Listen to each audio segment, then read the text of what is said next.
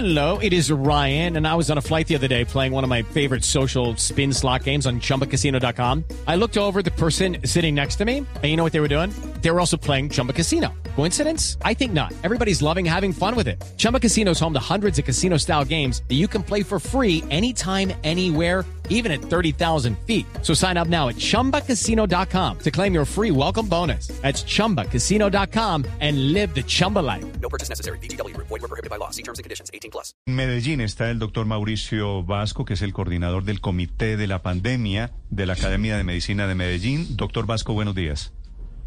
Néstor, muy buenos días. Usted, doctor Vasco, además es el presidente de la Asociación Colombiana de Anestesiología, ¿tengo entendido? Sí, señor, así es. Bueno, doctor Vasco, ¿cómo están las cosas en Medellín? Que las cifras que estamos contándole a los oyentes son muy impresionantes. ¿Cómo están ustedes los médicos y las cifras? Sí, Néstor, yo le quiero comentar primero que esas cifras de las que ustedes estaban hablando, hay que analizarlas con cuidado porque obedecen a los registros de casos de los reportes del sábado y el domingo, donde claramente hemos aprendido semana a semana que en esos dos días hay una disminución en la realización de pruebas. Entonces da una falsa sensación de que los casos estuvieran bajando y básicamente lo que refleja es, eh, digo, que no se hacen tantas pruebas. Entonces cuando llegamos al día martes, miércoles, vemos que todos esos números se incrementan, eh, entonces tenemos que tener ese análisis claro. Segundo, a mí me gustaría mencionarles cinco aspectos fundamentales que ha tenido este pico que no tuvimos en los picos previos, para que ustedes puedan entender la magnitud de lo que estamos viviendo. Cinco diferencias entre lo que viven hoy y lo que vivieron el año pasado. Sí, señor, en el pico de diciembre enero. Entonces, la primera es un crecimiento vertiginoso sin precedentes en el número de casos. Nosotros ahora tenemos más de 27 mil, comparados con una cifra que no pasó de 15 mil en diciembre enero. Segundo, un colapso de la red hospitalaria con el mayor número histórico de en Antioquia alrededor de 1.400 con más del 98% de ocupación, lo que representa 3.5 veces más camas de las que había al inicio de la pandemia. Y más de 300 camas de un modelo especial, se llaman las UCRES, UCRIS, Unidades de Cuidado Especial Respiratorio, que también están colapsadas y se han adaptado a áreas de expansión, en quirófanos, en clínicas ambulatorias que cerraron ahorita en la alerta roja. Una característica muy importante de este pico fue la declaración de emergencia hospitalaria por parte de las instituciones. Nosotros en diciembre en fue ocasional la institución que sacaba comunicados diciendo si no tienen que venir no vengan, estamos en emergencia, por favor, no estamos colapsados.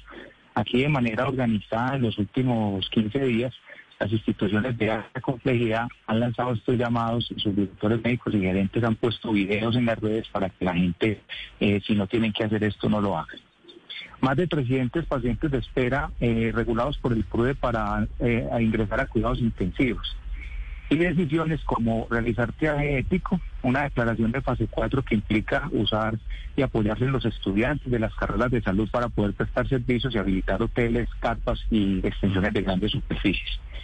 Adicionalmente, eh, y ya voy a terminar como en las otras ciudades ya están en la alerta roja, la capacidad de llevar pacientes a otros sitios, a otros departamentos disminuyó de manera ostensible eh, Bogotá, Cafetero, regiones de la costa que nos apoyaron mucho en los primeros días de este pico, pues ya tienen sus necesidades puntuales y no nos pueden recibir más pacientes.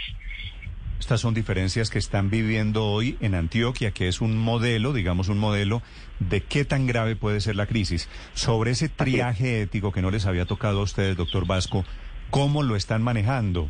¿Qué, ¿Qué está sintiendo usted entre sus colegas médicos cuando tienen que decidir una cama para este sí y una cama para este no? Bueno, Néstor, aclarar primero que el triaje ético es, una utilización de recursos en crisis, no se le niega la atención a nadie, eh, son criterios que hacen parte de nuestra autonomía y conocimiento y los lineamientos que se tienen para decidir en el contexto de crisis eh, qué recursos se pueden adaptar de acuerdo al gran número de pacientes y a los pocos insumos que van resultando. Entonces, es una situación que eh, la mayor sensación que se ha generado en el gremio médico es que se genere el pronunciamiento que se peaje ético, pero esto no se ha llevado con decisiones que tengan a la comunidad restringida. No se tome una cuarentena total para que no haga esta llegada masiva de pacientes a los hospitales y no continúe el número de crecimiento en una red que ya está colapsada. Eh, doctor Vasco, ayer ustedes informaron sobre la llegada de la variante británica y la variante brasilera a Antioquia, o más bien que la llegada la presencia en varios municipios. Eh, ¿Usted cree que estas variantes han tenido que ver con esas nuevas características que usted ha mencionado de este tercer pico? ¿Y cuándo fue que llegaron? Eh, en este momento está la gobernación dando el informe, esas variantes informan que algunas de ellas están desde diciembre del año pasado. Eh, nosotros como agremiaciones solicitamos una cuarentena total. El señor gobernador el día de ayer en declaraciones a medios dijo que si se confirmaba la llegada de una nueva variante a la región, posiblemente consideraría tomar medidas más radicales como un cierre por siete días. Nuestro llamado el día de ayer, cuando conocimos que ya están estas nuevas variantes, es nuevamente recalcar la necesidad que tenemos de que se haga ese cierre total. Porque una cosa son las modelaciones matemáticas y los supuestos que son muy importantes para aportar y tomar decisiones en todo ese conjunto de decisiones que tienen que tomar los entes gubernamentales. Pero es la realidad que estamos viviendo. Y si nosotros no tenemos en este momento un conjunto de medidas agresivas, realmente esta red no sufre el riesgo de que se colapse más sino que no vamos a estar preparados para la recuperación y la apertura y el tratamiento cuando tengamos que retomar nuestras funciones con pacientes no COVID. ¿De qué serviría ese cierre total por siete días? ¿Para disminuir qué concretamente? Sí, primero, eh, los días que estamos abiertos hay accidentes de tránsito, hay violencia intrapersonal, hay situaciones que saturan los sistemas de urgencia, saturan los sistemas quirúrgicos y en este momento todo está concentrado para atender población COVID. Entonces, cualquier número mínimo de pacientes que en los cuatro días que no hay restricciones generen atención de urgencias para patología no COVID, ya imponen un reto adicional. El segundo componente es el tema de la eh, suministro de insumos que está muy comprometida. Eh, nosotros tenemos ahora unos riesgos de, usura y de, de, costos altos y desabastecimiento que pueden empezar a agotarse aún más en este tema de, manejo de tecnología COVID. Entonces es muy importante que con estos cierres todo el modelo de cuarentena desacelera, desacelera la generación de pacientes pero con el cierre absoluto se produce una desaceleración masiva que va a permitir resetear el sistema y tener un menor número de casos para poder sortear más rápido esta crisis. Ese resetear el sistema que ustedes plantean desde las asociaciones de médicos en Antioquia, doctor Vasco, eh, ¿sería por una semana o por dos semanas el cierre total del departamento? Esta pregunta es excelente. Los modelos han mostrado que no hay un número absoluto, es un rango entre 10 a 20 días. Cuando nosotros pues, colocamos 14 días es un consenso, pero creemos que pueden ser que se pueden ir individualizando. Si se da un cierre por 7 días y se evalúa la situación, es probable que de acuerdo a lo que se presente, estarán con los momentos para definir si eso se continúa por 14 días, se puede parar o si tiene que ser mayor. Mm. Pero es una franja de tiempo en la que partimos de acuerdo a la, a la, teoría, a la evidencia científica, que como le digo, puede ir de 10 a 20 días para ver los efectos más radicales Vasco, Yo sé que este sería el mundo ideal, que las ciudades, que los departamentos, que las sociedades se encerraran pero usted ha visto por otro lado lo que pasó en Medellín y en Bogotá y en Barranquilla y en Cali y en todas partes el fin de semana, que en teoría estábamos en cuarentena y la gente aún así salió.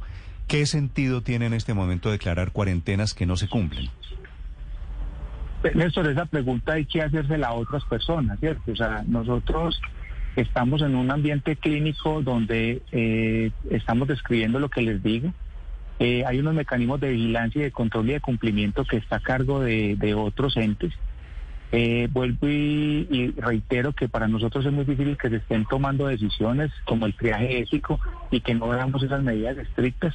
Realmente la gente que vive en Medellín y que, está viendo esta situación, eh, vemos que las medidas de, de que hay hasta ahora no están siendo efectivas, hay grandes aglomeraciones, hay gran irresponsabilidad social y hay unas medidas que no están disminuyendo la velocidad de contagio y la circulación del departamento para poder tener los resultados. Entonces, que nosotros eh, representamos unos gremios, estamos viendo nuestro gremio muy afectado, todo el talento humano en salud muy afectado, eh, y tenemos que reiterar esto porque usted se había hecho hace tres semanas una solicitud similar eh, no se tuvo en consideración. Nos dijeron que con el 4-3 íbamos a ver, pero realmente pensamos que el 4-3 no ha dado los resultados esperados y esto no da más espera. Es el doctor eh, Mauricio Vasco desde Medellín. Doctor Vasco, una pregunta final. De los muertos de Antioquia de ayer o de estos días, ¿cuántas personas han muerto allí eh, esperando una unidad de cuidado intensivo? No tenemos ese dato. Es un dato que habría que solicitarlo directamente a, a- a las fuentes de salud. Eh, los relatos son dramáticos. Eh, la capacidad de manejo de cadáveres también tiene una capacidad instalada y se está saturando por el número alto de, fallecimientos que se están dando. Eh, y esto es una tragedia que no solo ocupa el sector salud, sino todo lo que está alrededor de él. Los proveedores, las funerarias, los sistemas de ambulancias, eh, las remisiones de salud por parte de los pacientes que están en los pueblos. Entonces, mm, estamos en una situación crítica y, y realmente la solicitud de cuarentena total no no es algo eh, que pensemos que sea irracional ni fuera de contexto. Es difícil, pero tenemos que pensar en el futuro inmediato y recuerden que nosotros no somos ni invencibles ni los recursos en salud son inagotables. Y después de esta pandemia, como ha venido pasando desde el último año, nosotros no paramos. Bajan los números y se tienen que volver a hacer todo lo que Claro. se hace en salud de la población no COVID.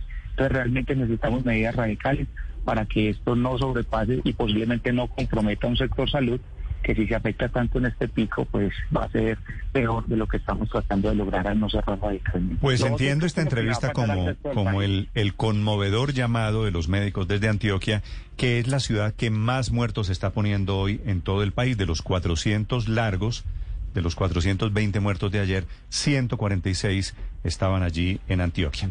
Doctor Vasco, muchas gracias. No, gracias a ustedes por estos espacios. Cualquier esfuerzo que se haga eh, para, para controlar esta pandemia es bienvenido. Y esto va a seguir, este no va a ser el último pico porque ante cualquier plan nacional de vacunación, eh, la inmunidad de rebaño va a ser difícil de alcanzar y nos faltan fechas muy complicadas, Día de la Madre, puentes de junio y de julio, vacaciones de mitad de año y las semanas de receso escolar.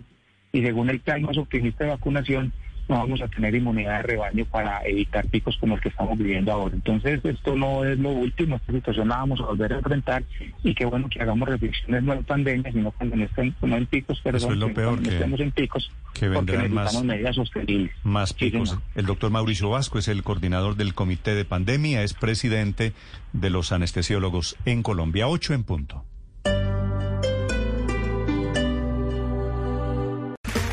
Okay, round two. Name something that's not boring. A laundry? Ooh, a book club. Computer solitaire, huh? Ah, sorry, we were looking for Chumba Casino. That's right. ChumbaCasino.com has over 100 casino style games. Join today and play for free for your chance to redeem some serious prizes. ChumbaCasino.com. No purchase necessary. Where prohibited by law. 18 plus terms and conditions apply. See website for details.